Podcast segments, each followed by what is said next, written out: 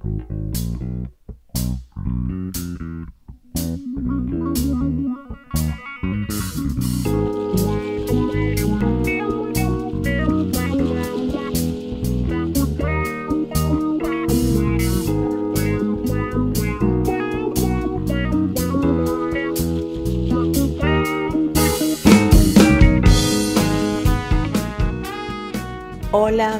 Buenas tardes, bienvenidas, bienvenidos a Tiempos Modernos, el programa del mundo del trabajo, donde nos propusimos analizar cuáles son aquellas problemáticas que se generan en la cotidianidad laboral a las y los trabajadores.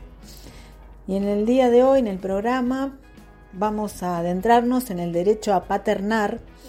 Para ello vamos a tener un entrevistado que es integrante de la campaña del derecho a paternar, que nos va a explicar cuáles son los alcances, las banderas que están llevando a cabo. Y por otro, nos propusimos también analizar qué está generando esta pandemia que nos viene azotando hace más de un año y medio en las y los trabajadores. ¿Cuáles son las repercusiones? ¿Existen ya secuelas? Bueno, y para ello tenemos otra entrevistada que es especialista en el tema, es licenciada en psicología y bueno, nos va a contar cuál es su experiencia. Antes de pasar a nuestras entrevistas, quiero darle la bienvenida a mis compañeros del programa, a Roque, a Sergio. Buenas tardes, ¿cómo están? ¿Cómo les va, compañeros? Hola, buenas tardes, Sergio y Mercedes. Sí, interesante el tema, el derecho a paternar. Es un derecho que incluye más al hombre en cuanto al tiempo de dedicación hacia el al hijo, así que es interesante lo que se está planteando y los nuevos derechos, ampliar derechos con este programa. Sí, ciertamente, la incertidumbre que ha generado esta pandemia en todos los trabajadores ha sido terrible, dado que muchos trabajadores se han visto desvinculados de las empresas, y las grandes empresas también han aprovechado esto para disminuir la capacidad de trabajo, al margen de que se ha dado en esta circunstancia, porque ha disminuido en muchas cosas, en muchas áreas, en los niveles de comercialización también, pero bueno, la mano del Estado siempre ha estado presente, dando una mano a las pymes, y ha sido importante como para, paliar un poco esta incertidumbre, ¿no? De, de, ver si la pequeña y mediana empresa continuaba trabajando, y bueno, es un aliciente más saber que hay un Estado presente para combatir la pandemia. Buenas tardes, este, Mercedes, Roque. Sí, muy interesante el programa de día de hoy, ya que vamos a tocar dos temas que son muy importantes y de mucha actualidad, como lo es este, la licencia por paternidad y las consecuencias que trae en, nuestra vida cotidiana y en nuestra psiquis la nueva modalidad de trabajo, ¿no?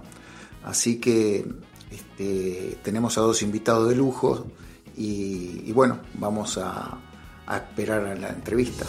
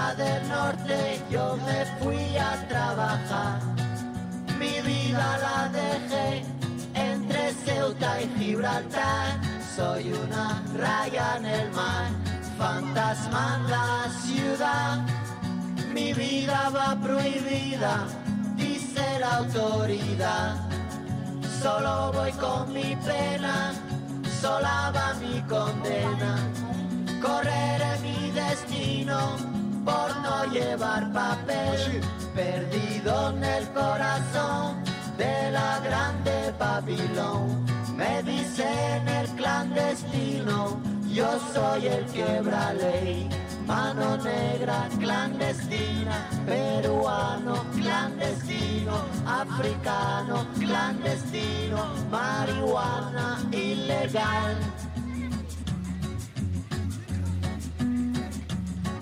Solo voy con mi pena, sola va mi condena, correré mi destino para burlar la ley, perdido en el corazón de la grande Babilón. Me dicen el clandestino por no llevar papel. Argelino clandestino, nigeriano clandestino, boliviano clandestino, mano negra ilegal. شوف الله يخليك اذا ما اذا ما تسالي اذا ما تدوز الصبح شوف داك السماء من الشمال ديال كندا نقول شي ناس يمشيو لموريتانيا ويجي معاهم باش يزيد راه غادي يعطيو واحد هذا واحد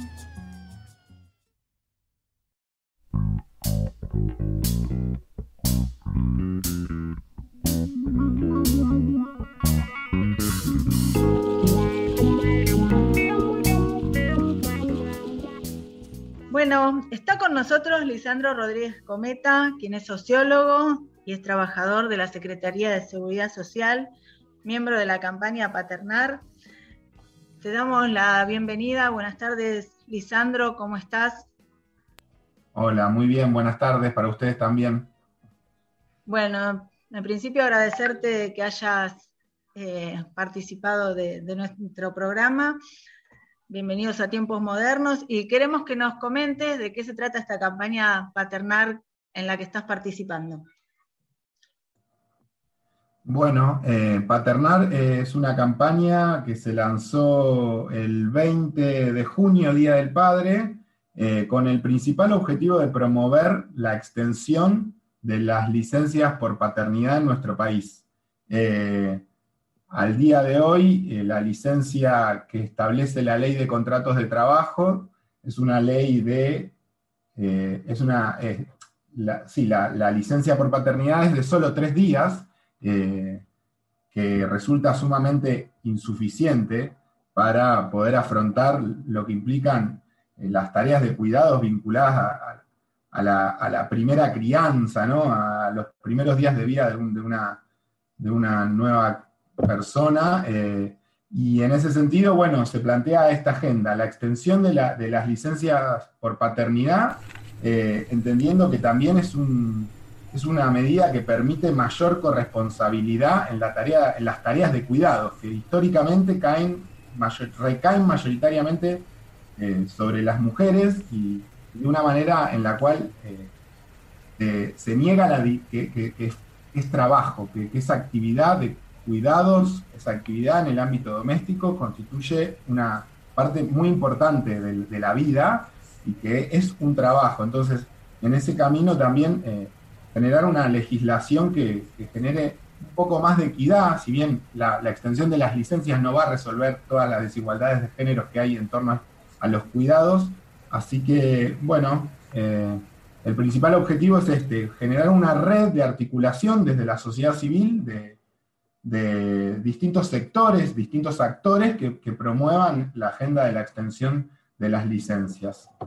De las licencias por paternidad, también tenemos un proyecto de referencia que eh, considera la extensión a 100 días de las licencias por maternidad, la equiparación de las licencias por adopción, eh, pero bueno, poniendo también particularmente eh, el foco en este tema y de la paternidad, entendiendo que Inclusive es esto, la ley de contratos de trabajo está vigente desde el 74, o sea, responde a modelos familiares que ya no se condicen con, con, los actuales, ¿no? Entonces nos parece importante en ese sentido promover este tema.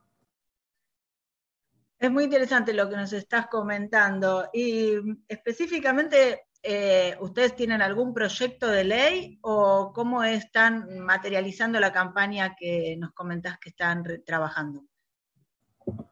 Eh, Claro, sí. Eh, la campaña toma como referencia un proyecto de ley presentado este año en la Cámara de Diputados por el diputado Itai Hackman.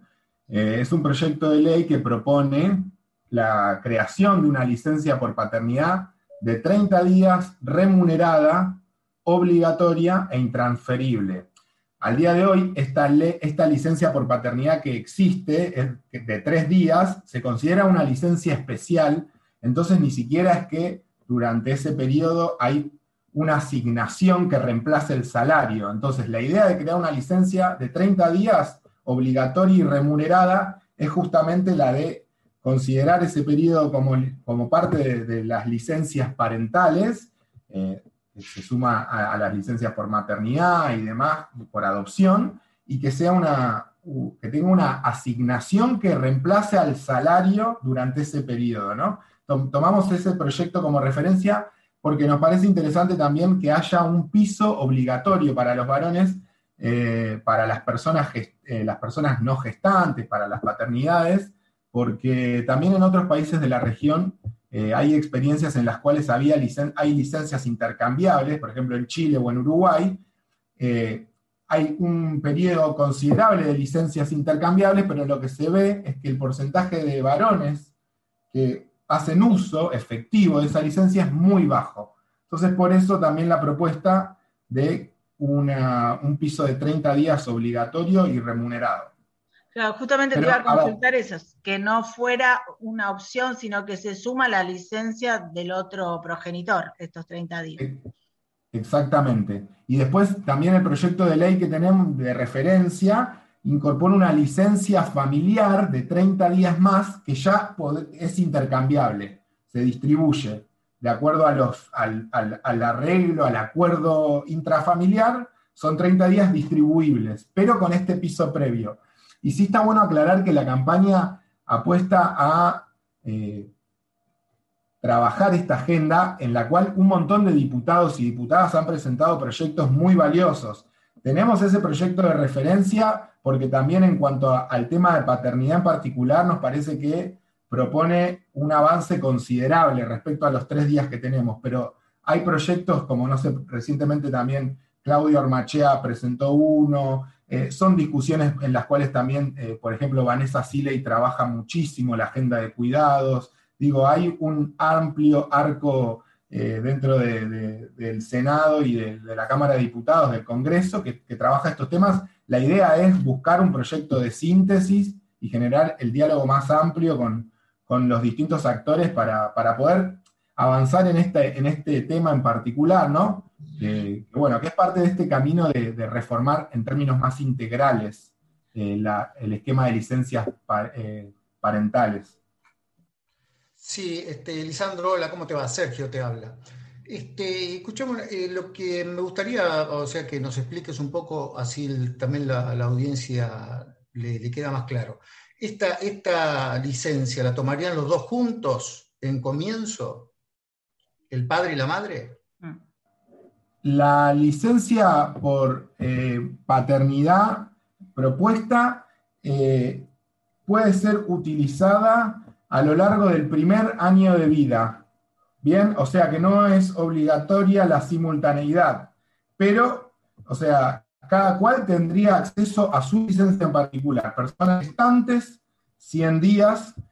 Además, eh, se, están discutiendo otras cuestiones, ¿no? Actualmente, el periodo de licencia por maternidad no computa como tiempo de trabajo a los fines de la seguridad social, por ejemplo. O sea, no se considera tiempo de trabajo. Esos 100 días son 100 días sin aportes jubilatorios. Entonces, ese tipo de cuestiones también la idea es poder subsanarlas, porque en ese sentido hay un retraso considerable de nuestro país en esta materia, ¿no? Eh, entonces, no, la idea son, son dos licencias, 100 días para las, para las madres o personas gestantes, 30 días para las personas no gestantes, para los padres, eh, y después esta otra licencia familiar, que ahí es de común acuerdo, se, se establece cómo se distribuye. ¿Y han encontrado así algún obstáculo o aún no en el empresariado, digamos? Este, o, sea, ¿se han expresado al respecto?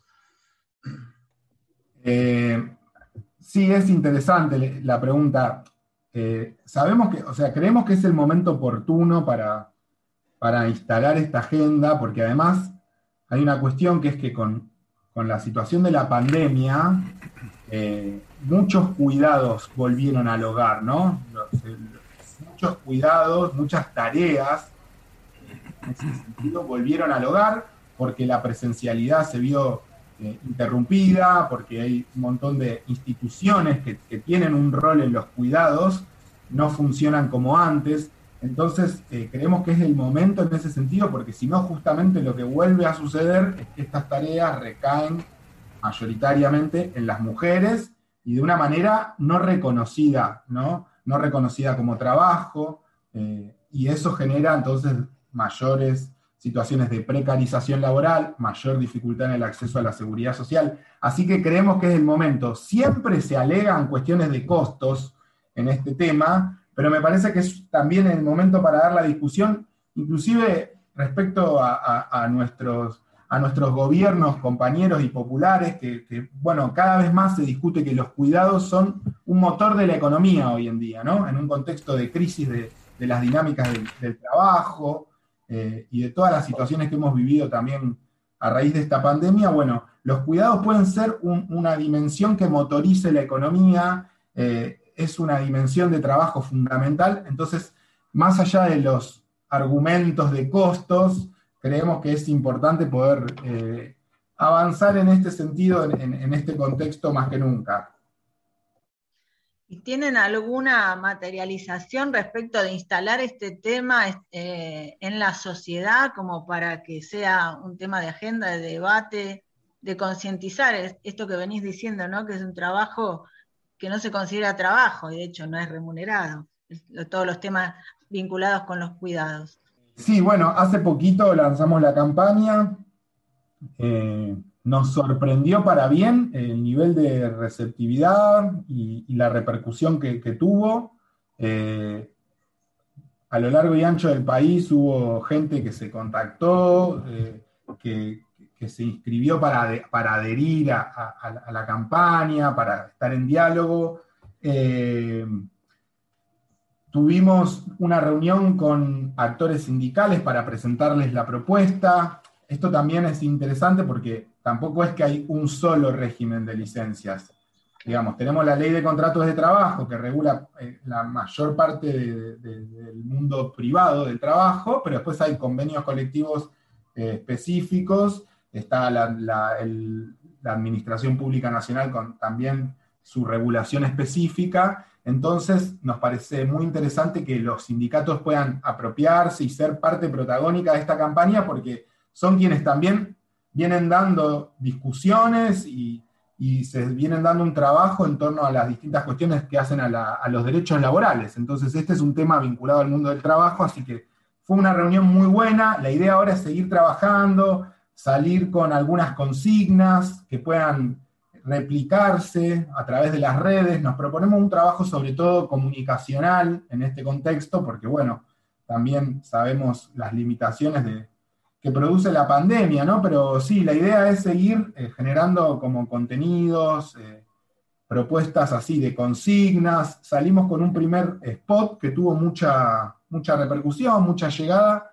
Y bueno, ahora la idea es seguir. También, por ejemplo, en torno a lo que preguntaba Sergio, estamos evaluando la posibilidad de generar reuniones con sectores de la pequeña y mediana empresa, con el, sectores de las cooperativas y del mundo de las cooperativas y la economía popular, porque bueno, también ahí la idea es que esta discusión llegue, o sea, sabemos que también con los niveles de informalidad o de dinámicas laborales no registradas, no plenamente formales, hay muchas de estas discusiones que no llegan a esos sectores o estas legislaciones. Entonces también buscar la manera de, pensar eh, política hacia el conjunto del, del, mundo del trabajo en nuestro país, ¿no? vamos, vamos a ver, de a poquito se, van generando iniciativas y la idea es seguir trabajando en ese sentido. Y Lisandro, vos como sociólogo, ¿cómo ves que hay un cambio en la sociedad respecto al que el hombre es más protagonista en los cuidados, en este caso de paternales, o, si ese cambio solamente uno lo ve en, un discurso, pero que en la práctica no funciona tan así? Eh, ¿Cómo ves, un cambio en la sociedad en eso, ya como sociólogo, no como, como militante de, esto? ¿no? Sí, es interesante la pregunta y me parece que no es como totalmente ni una cosa ni la otra. Me parece que sí estamos en un contexto en el cual los feminismos, todos los debates que han habido en los últimos años en torno a, un montón de cosas que antes estaban naturalizadas y que se han ido problematizando y que pusieron también en el, foco en un montón de prácticas de, los varones, de las masculinidades vinculadas al machismo y a ciertas cosas que, que cada vez más se fueron desnaturalizando. Yo creo que eso efectivamente va generando transformaciones, una receptividad de los varones respecto a un montón de cosas, una posibilidad de revisión eh, respecto de nuestras prácticas. Entonces, desde ya que me parece que poder también en este contexto decir, bueno, sobre esa base queremos eh, tener una, presencia responsable en las crianzas, en los cuidados, y para eso una, una licencia de mayor tiempo. Me parece que es un derecho legítimo que avanza en ese sentido de, de generar mayor corresponsabilidad e igualdad. Pero también Hoy en día se ven otras problemáticas. Por ejemplo, recientemente eh, Marciota, la diputada Marciota, eh, eh, no, recuerdo si es diputada o legisladora de la ciudad, ahora se me hizo un... El legislador. Pero presentó, no, presentó un proyecto por el tema de la cantidad de hombres, de padres, de progenitores que no pasan la cuota alimentaria, pero ellos reciben la asignación familiar Bien, hasta ahí. reciben la asignación familiar por tener un trabajo registrado. Como tienen un trabajo registrado, en ANSES figura que es eh, quien, a quien le corresponde la asignación y por lo tanto muchas veces las madres quedan impedidas de acceder a la asignación universal por hijo porque hay una asignación familiar contributiva. No pasan esa asignación familiar, entonces las mujeres se, ven impedidas de acceder a esa prestación eh, pensada para, para acompañar la crianza y los cuidados, ¿no? Entonces, definitivamente todavía quedan problemas y quedan muchas cosas por transformar, pero creo que es un contexto en el cual eh, hay muchas cosas que están cambiando, inclusive hay una interpelación eh, desde los feminismos a que asumamos las cosas que tenemos que asumir y transformar, digamos, sin, sin tanta mirada de señalamiento, sino buscando propositivamente transformar ciertas cuestiones para que haya mayor igualdad y justicia social. Sí, estaba pensando, nosotros eh, hemos tocado el tema del teletrabajo y bueno, la ley eh, contempla los temas de cuidado y entiendo en este caso del teletrabajo que le toca a los gremios eh, darle contenido, porque si bien está contemplado el tema del cuidado, el contenido y el alcance de esos derechos lo va a tener que establecer en las negociaciones eh, paritarias eh, cada uno de los gremios. Eh, y mm, también, quizás como sociólogo, ¿cómo te parece que podemos visualizar, instalar el tema de, de, la paternidad, de paternar, los temas de cuidados en la sociedad? este tema que hablaste recién de que es un trabajo que no está remunerado, ¿cuáles serían la, no sé, en, la cotidianidad la posibilidad que tenemos para, ya digo, instalar el tema, visualizarlo, que sea un tema de debate cotidiano? Eh, bueno, eh, eso es más, más que análisis sociológico, es militancia, que, que es desde lo que sabemos, ¿no? Como eh, se trata de un trabajo sí, de hormiga, de, instalar las discusiones frente a algunos argumentos que pueden aparecer, de lo caro que resultan ciertas cosas. Me parece que hay también una receptividad en estos temas, porque inclusive el tema de la licencia por paternidad podemos a veces pensar que es más vinculado a, ciertos entornos eh, con los que compartimos ideas políticas y demás, y no, hay, hay un registro, y sobre todo la pandemia ha puesto muy sobre la mesa la, la problemática de los cuidados, ¿no? Entonces, eh, me parece que es eso, poder dar la discusión, hay muchos datos concretos que dan cuenta de esto, ¿no? Como en relación al impacto que tiene la desigualdad de la distribución de estas tareas entre hombres y mujeres, qué consecuencias trae para eh, las trayectorias laborales, qué consecuencias trae para eh, el acceso a las jubilaciones, pero también por suerte estamos con en un contexto donde hay un gobierno que, está eh, atendiendo estas necesidades frente a la adversidad enorme que supone transitar estos tiempos de pandemia, pero de a poco cada vez más se van generando eh, medidas en ese sentido. Se conformó hace más de un año la Mesa Interministerial de Cuidados, hubo políticas focalizadas para atender distintas situaciones de distintas poblaciones en torno a, a los cuidados. En estos días también se está hablando del salario universal con una contraprestación, que también es una forma de reconocer dinámicas de trabajo como los cuidados que no están reconocidas. Un salario universal podría permitir avanzar en ese sentido, lo que fue también el ingreso familiar de, emergencia, su vinculación con eh, quienes tenían la AUH, ¿no? Son políticas que han ido generando un contexto eh, favorable para que podamos seguir discutiéndolo, inclusive tratando de incorporarlo como parte de, la agenda de, la, de, la, contienda electoral que vamos a tener este año.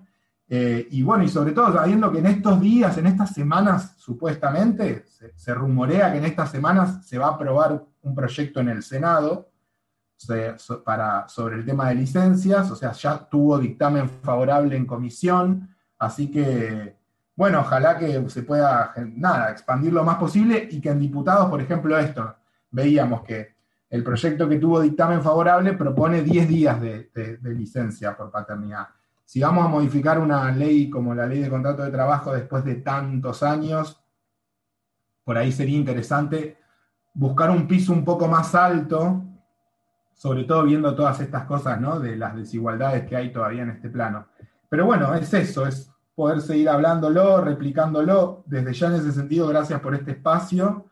Eh, y bueno, les estaremos compartiendo los próximos materiales y las próximas acciones que, que vayamos haciendo desde Paternar. Bueno, te agradecemos eh, tu tiempo, haber participado acá en el programa en tiempos modernos. Te comprometemos a seguir participando en otra oportunidad. Y es verdad que, bueno, el tema está instalado, eh, hay normativa que está eh, recogiendo todos los, los puntos de, de, trabajos de cuidado, no solamente la ley de teletrabajo, ahora estaba acordándome la moratoria que está sacando ANSES para las aquellas madres que no tienen eh, los años de aportes necesarios, pero sí han tenido hijos. Así que, bueno, el tema creo que está instalado, hay largo trabajo por hacer, pero lo importante es que, se está trabajando en ello. Bueno, te damos las gracias y te esperamos nuevamente acá en tiempos modernos. Bueno, muchas gracias a ustedes. ¿eh? Muchas gracias, Lisandro. Un abrazo grande.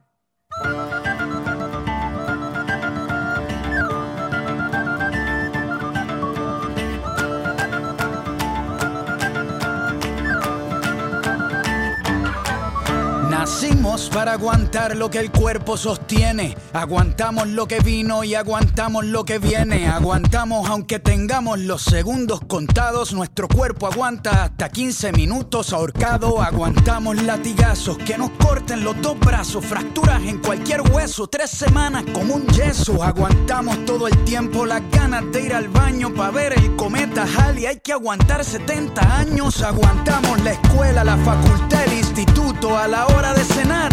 Nos aguantamos los erutos, el pueblo de Burundi sigue aguantando la hambruna. Aguantamos tres días para llegar a la luna. Aguantamos el frío del Ártico, el calor del trópico. Aguantamos con anticuerpos los virus microscópicos. Aguantamos las tormentas, huracanes, el mal clima. Aguantamos Nagasaki, aguantamos Hiroshima, aunque no queramos. Aguantamos nuevas leyes, aguantamos hoy por hoy que todavía existan reyes. Castigamos al humilde y aguantamos al cruel. Aguantamos ser esclavos por nuestro color de piel. Aguantamos el capitalismo, el comunismo, el socialismo, el feudalismo. Aguantamos hasta el pendejismo. Aguantamos al culpable cuando se hace el inocente. Aguantamos cada año a nuestro presidente por lo que fue y por lo que pudo ser, por lo que hay, por lo que puede faltar, por lo que venga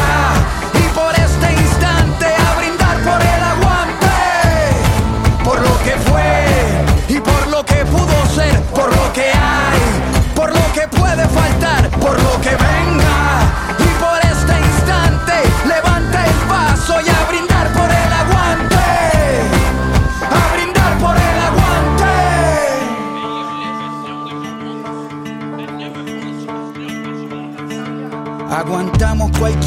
de dolor aunque nos duela. Aguantamos Pinochet, aguantamos a Videla, Franco, Mau, Ríos, Montt, Mugabe, Hitler, Idi Amin, Stalin, Bush, Truman, Ariel Charón y Hussein. Aguantamos más de 20 campos de concentración cuando nadas bajo el agua. Aguantas la respiración para construir una pared. Aguantamos los ladrillos, el que no fuma si aguanta el olor a cigarrillo. Aguantamos que Monsanto infecte nuestra comida. Aguantamos el agente naranja y los pesticidas. Cuando navegamos aguantamos el mareo, aguantamos el salario mínimo y el desempleo, aguantamos las Malvinas y la invasión británica en la ciudad de Pompeya, aguantamos lava volcánica y dentro de la lógica de nuestra humanidad nos creemos la mentira y nadie aguanta la verdad.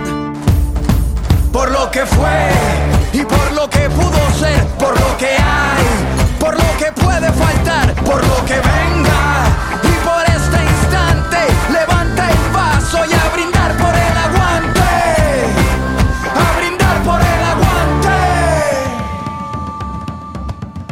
Aguantamos al ateo, al mormón, al cristiano, al budista, al judío, aguantamos al pagano, aguantamos el que vende balas y el que las dispara, aguantamos la muerte de Lennon, la de Víctor Jara, aguantamos muchas guerras, Vietnam, la guerra fría, la guerra de los 100 años, la guerra de los 6 días, que aguanten la revancha, venimos al desquite, hoy nuestro hígado aguanta lo que la barra invite.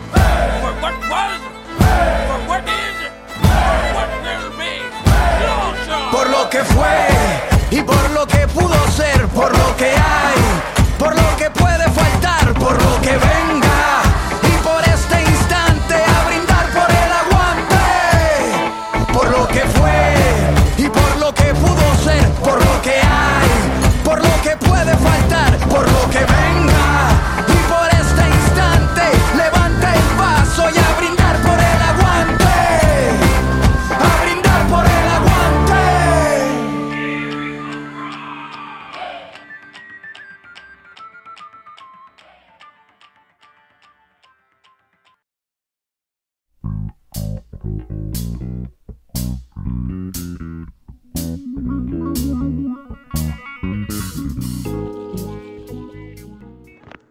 yo so- soy Betina, una trabajadora en una empresa metalúrgica.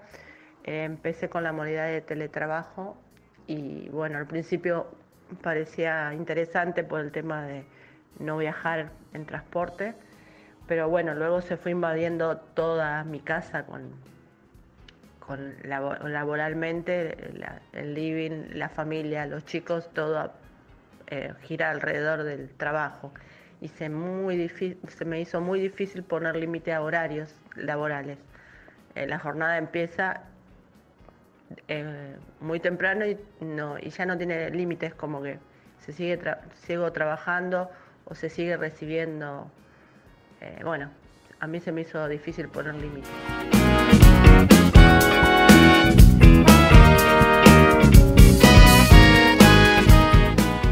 En relación a este tema que estamos abordando en el día de hoy del teletrabajo, queremos analizar o saber qué nos pasa a nivel individual, cómo sobrellevamos el día a día en nuestras casas, en la vida de relación, en la vida familiar al teletrabajo, que bueno, llegó de una forma muy explosiva y en medio de una pandemia. Para tratar de entender un poco más qué nos está pasando, tenemos con nosotros a la licenciada Eugenia Gervasi, licenciada en psicología, recibida en la Universidad de Buenos Aires, quien trabaja en su consultorio y quien trabaja con pacientes que en la mayoría de, los casos son docentes. Así que bueno, Eugenia, te damos la bienvenida, te agradecemos estar en tiempos modernos y mm, además de, de saludarte y darte la bienvenida, queremos consultarte cómo es este impacto del teletrabajo en medio de una pandemia, luego de más de un año realizando estas tareas y de este modo. ¿Cómo nos afecta a nivel individual, a nivel familia? ¿Qué nos podés decir vos? Hola Mecha, Eh, es un placer estar acá en el programa y gracias por la invitación. Eh, el impacto es total. Eh, después de un año y varios meses, es, eh, sigue siendo muy duro. Al principio, cuando empezó el año pasado, eh, muchos pacientes decían, bueno, son 15 días, esperamos y vemos. Y los docentes que estaban en, en actividad se les complicaban muchísimo los horarios, así que había mucho cambio de horario, eso los angustiaba mucho, además de la poca información que había sobre el COVID y los cuidados, ¿no? Eh, entonces era muy, muy complicado porque las docentes más jovencitas sí tenían más manejo de la tecnología y las más grandes eh, les costaba mucho. Además, el docente, eh, el grupo de docentes que, con los cuales yo tengo pacientes, el universo es más femenino que masculino y eso implica una doble tarea, trabajar en sus casas, eh, con sus grados, con todo eso lo que implicaba, y trabajar en su casa de ama de casa. Entonces, eh, como que se iban acumulando distintos tipos de angustias. Y así que fue muy fuerte desde el principio contener este tipo de angustia eh, en ellos, ¿no? Sí, Eugenia, entiendo que mm, a ustedes los debió modificar doblemente el tema de la pandemia, porque rápidamente también tuvieron que adaptarse al teletrabajo con una problemática que entiendo yo, atravesaba no solamente a tu paciente, sino que a ustedes, porque bueno, por más psicólogos y profesionales que sean, en el mismo momento estaban padeciendo la misma situación. Y algo que ah, yo estoy em, pensando desde hace un tiempo, precisamente desde que se inicia este tema de la pandemia y el teletrabajo, y que encuentro recurrente referencia, es que nos llega esa idea de incertidumbre. Y es recurrente esa, esa noción de incertidumbre, de no saber qué es lo que nos va a pasar mañana, de no poder proyectar, de no poder ordenarnos, de no poder planificar ni siquiera un futuro mediato. ¿Cómo se trabaja? ¿Cómo se aborda el tema de la, incertidumbre? ¿O qué nos podés decir sobre el tema o darnos quizás algún, alguna posibilidad de ayuda para tratar el, este tema que nos está angustiando a todos, ¿no? Sí, totalmente como decís. Eh, es un doble trabajo por, porque por más que seamos psicólogos, somos personas y también estamos atravesadas por la misma angustia, por eh, la misma incertidumbre, porque tenemos familias o familiares eh, adultos mayores y, no los podemos ver o, tenemos miedos que se enfermen. Y con los pacientes pasa lo mismo, entonces como que tenés que eh, estar muy fuerte para enfrentarlos, porque lo que me pasaba a mí con algunos pacientes es que si bien yo les daba a elegir si querían hacer videollamada o llamada, porque ya hace un par de años que, están en terapia, eh, ellos eh, muchas veces elegían la videollamada no por, por algo particular de la terapia, sino porque necesitaban verme, saber que estaba bien y saber que eh, era verdad que yo cuando les decía que estaba bien. Así que bueno, eso por un lado los tranquilizaba, pero la incertidumbre estuvo también desde el día uno, ¿no? Al ver que la cuarentena se alargaba y que se hacía más estricta, eh, cuando no había una vacuna ahí en el horizonte como que las cosas empezaron a aflojar un poco a fin de año, pero especialmente los que viven en Cava eh, ya venían con una situación de incertidumbre de cuatro años anteriores porque lo que no te dije antes es que laburo con docentes de la actividad privada. Entonces es eh, una, una, parte de los docentes un poco más castigada. Em, pero sí, y esa incertidumbre se redobló en estos últimos días, eh, donde esta segunda ola los asusta mucho más que el año pasado, ¿no? Y esta posibilidad, no solo de no poder programar un futuro, eh, las pérdidas que esto implica, desde pérdidas de familiares, amigos, a pérdidas de cosas cotidianas y eso los está afectando mucho más. Entonces lo que se trata de trabajar es el día a día y bueno, saber que esto en algún momento va a pasar, pero que las cosas no van a ser como antes. Sea, no hay posibilidad de volver a, a lo que conocimos antes de la pandemia. Bueno, debemos entender esto entonces, ¿no? Que, que, va a existir una nueva realidad, una nueva normalidad como, como se está diciendo en estos tiempos. Pero bueno, quiero volver al tema que hemos tratado en el día de hoy acá en tiempos modernos respecto del teletrabajo y consultarte específicamente a vos como profesional, ¿cuál es la, la característica o qué es lo que vos estás notando respecto de, no sé, en este caso estás hablando de docentes, de los trabajadores y trabajadoras que han perdido este contacto diario de sus compañeros de trabajo, de interactuar en un ámbito laboral que era la cotidianidad, de repente estar superando dificultades y realizando las tareas de forma segregada, cada uno desde su hogar. Em, ¿Cómo repercute esto en el individuo? Eh, ¿Es beneficioso? ¿Trae problemas? Em, ¿Qué dirías vos de que estemos eh, realizando teletrabajo cuando antes compartíamos un ámbito laboral y realizábamos quizás las tareas de forma más mancomunada.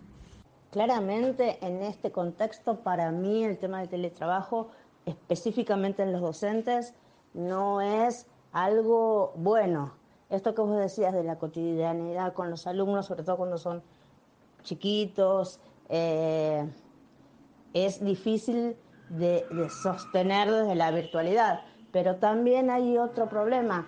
Los docentes son los que ponen los recursos para trabajar, las computadoras, el wifi, y en una casa tipo, esto se complica porque no solamente está la docente trabajando, está el esposo trabajando y están los chicos recibiendo las clases. Entonces, se hace muy difícil. Aparte, como te decía antes, las tareas de la casa, la angustia por familiares, amigos, eh, entonces se hace muy complicado cuando no están las condiciones dadas como para hacer un teletrabajo. Uno no es que tiene una computadora eh, de última generación con acceso eh, accesible, valga la redundancia, en lo económico a, Internet. Eh, las casas no son cómodas para esto. Entonces, el docente se siente abrumado por no solamente el trabajo, por los chicos, por los padres que se tienen que hacer cargo eh, de explicar algunas cosas, eh, los directivos, entonces no tienen em, como un horario determinado, trabajan todo el día, todos los días. Entonces, eso es muy difícil de manejar, el corte de horario, y se trabajó mucho también con los pacientes este tipo de temas, ¿no? Cuándo cortar, cuándo no, qué límites poner, eh, dónde ponerlos, a los padres, a los chicos, a las compañeras, a los directivos. Entonces se hace muy complicado, muy complicado. Y es una angustia más que se le suma a todo este proceso que se está viviendo, ¿no? Sí, Eugenia, claramente podemos representarnos esos hogares que estás describiendo, la problemática diaria que te toca a vos trabajar con tus pacientes para poder superarla. Pero como tenemos que ir cerrando, no el tema porque es un tema muy complejo, muy grande, que da para mucho debate, mucho, mucho análisis, pero sí para cerrar esta charla, queremos solicitarte que dentro de toda esta angustia que vos nos describís, nos comentás, que estás trabajando con tus pacientes, en medio de esta incertidumbre que padecemos todos y todas, que nos trajo eh, el tema de trabajar de forma remota en medio de una pandemia, ¿qué podemos rescatar? ¿Qué has visto vos en tus consultas diarias, en tu trabajo de análisis, en tu trabajo clínico, con tus pacientes, que podamos decir, bueno, esto es lo positivo que me deja em, este tiempo de crisis, ¿no? Como para llevarnos de, de, esta pandemia o de este tema del teletrabajo en medio de una pandemia, algo rescatable que nos sirve a todos como para crecer y bueno, ver que no todo es tan malo. Creo que lo que generó como algo bueno después de todo es la, solidaridad entre los compañeros de laburo, ¿no? Eh, en el caso específico de los docentes, ¿no? De los que con los que yo trabajo, es que, bueno, ese ayudarse, ese eh, eh, de alguna manera tratar de compartir tareas,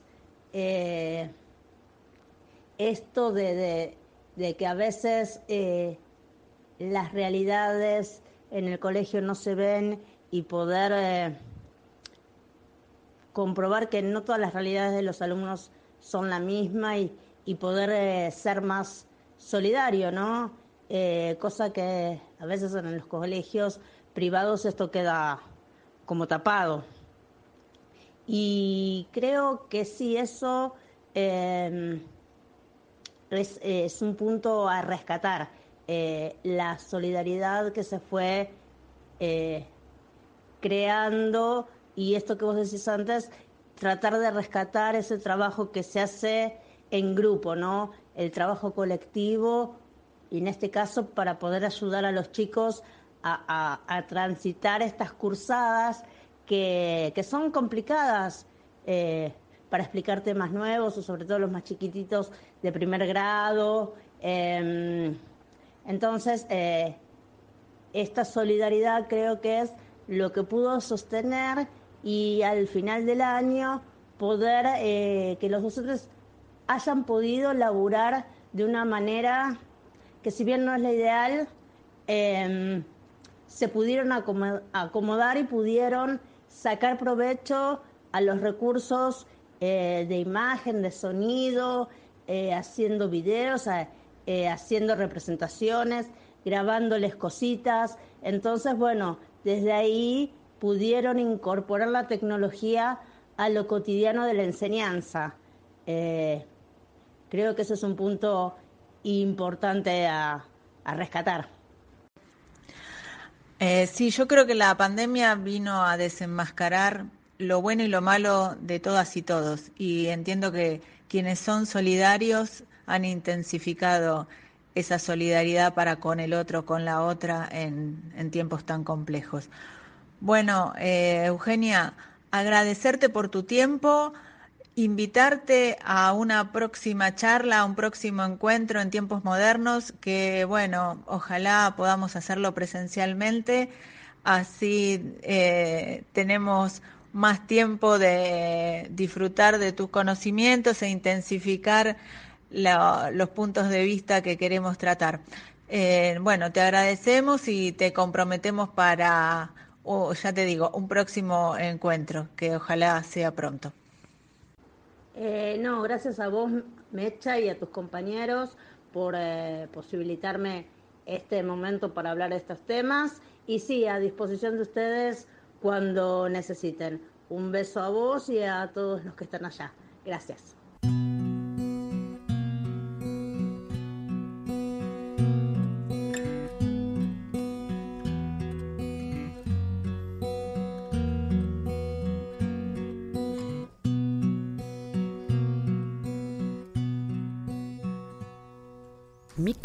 Tiene un balcón que mira hacia tu azotea. No sé en dónde trabajas, pero sí a qué hora llegas. Espero que se terminen los llantos de fin de semana. Es que los domingos yo duermo de noche y vos dormís de mañana. Yo sé que a las cinco te vas y siento tu olor a café. Espero que tengas un día precioso y que vuelvas a pintar después. Yo sé que pintas, yo lo sé, y te confieso bien porque agua de colores yo veo que corre por el desagüe entre tus pies. Perdón si me meto de más, sé cosas que nunca diré. Prefiero aclararte que mis cigarrillos quemaron tu ropa una vez.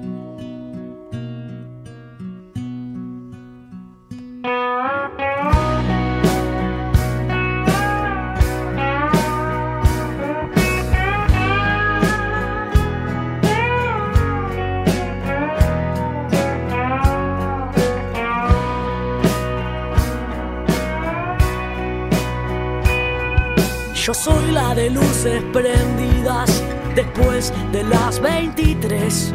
Trabajo en un diario de Asia y vivo en el 2 de la calle Cané. Yo sé que no me conoces, no hace mucho vives aquí. Espero te adaptes y apagues tus luces los martes después de las 10. Respiro cuando vos fumas un poco de tu libertad yo sé que es jodido vivir escondido y también que vos nunca me ves.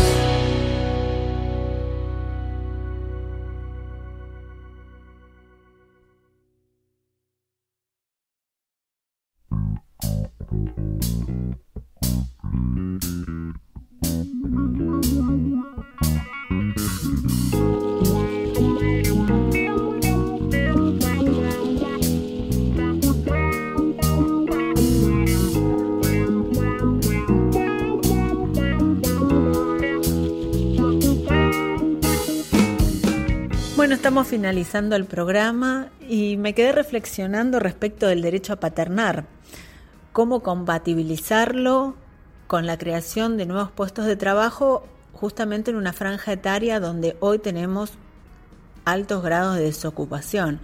Justamente es en los jóvenes donde se registra la mayor tasa de desempleo. Pienso que tenemos que ser creativos para que este reconocimiento de este derecho a paternar no sea una incidencia o una variable negativa a la hora de generar o promocionar puestos de trabajo. Y por otro lado, respecto del tema de la incertidumbre que nos ha generado esta pandemia en el mundo laboral, cómo ha impactado en los trabajadores y las trabajadoras, entiendo que esto recién las secuelas recién empezamos a vislumbrarlas. También creo que hay ahí un gran trabajo por delante en el mundo laboral. Bueno, no sé ustedes compañeros qué opinan antes de despedirnos hasta nuestro próximo encuentro. Bueno, creo que las expectativas que teníamos de, desde antes del programa con respecto a las entrevistas este, han quedado ampliamente superadas y el oyente tiene este, un poco más, una herramienta más para reflexionar acerca de estos temas que son de mucha actualidad, cotidianos y, que no pierden vigencia. ¿no? Eh, bueno, ha sido muy interesante el programa de hoy, donde se tocó el tema de paternar, involucrando más con derechos para que el padre pueda disfrutar del nacimiento y el desarrollo de la criatura y la incertidumbre que ha tocado la licenciada con respecto a cómo tratar de menguar la cuestión que incide en la psiqui del trabajador en esta pandemia a través de, la implementación del teletrabajo. Ha sido interesante el programa. Así que bueno, continuaremos en la próxima con tiempos modernos. Muchas gracias Mercedes y Sergio y nos estamos viendo. Y llegamos al final así de nuestro programa de tiempos modernos. Nos despedimos agradeciendo la participación de todas y todos y los esperamos para nuestro próximo encuentro aquí en tiempos modernos.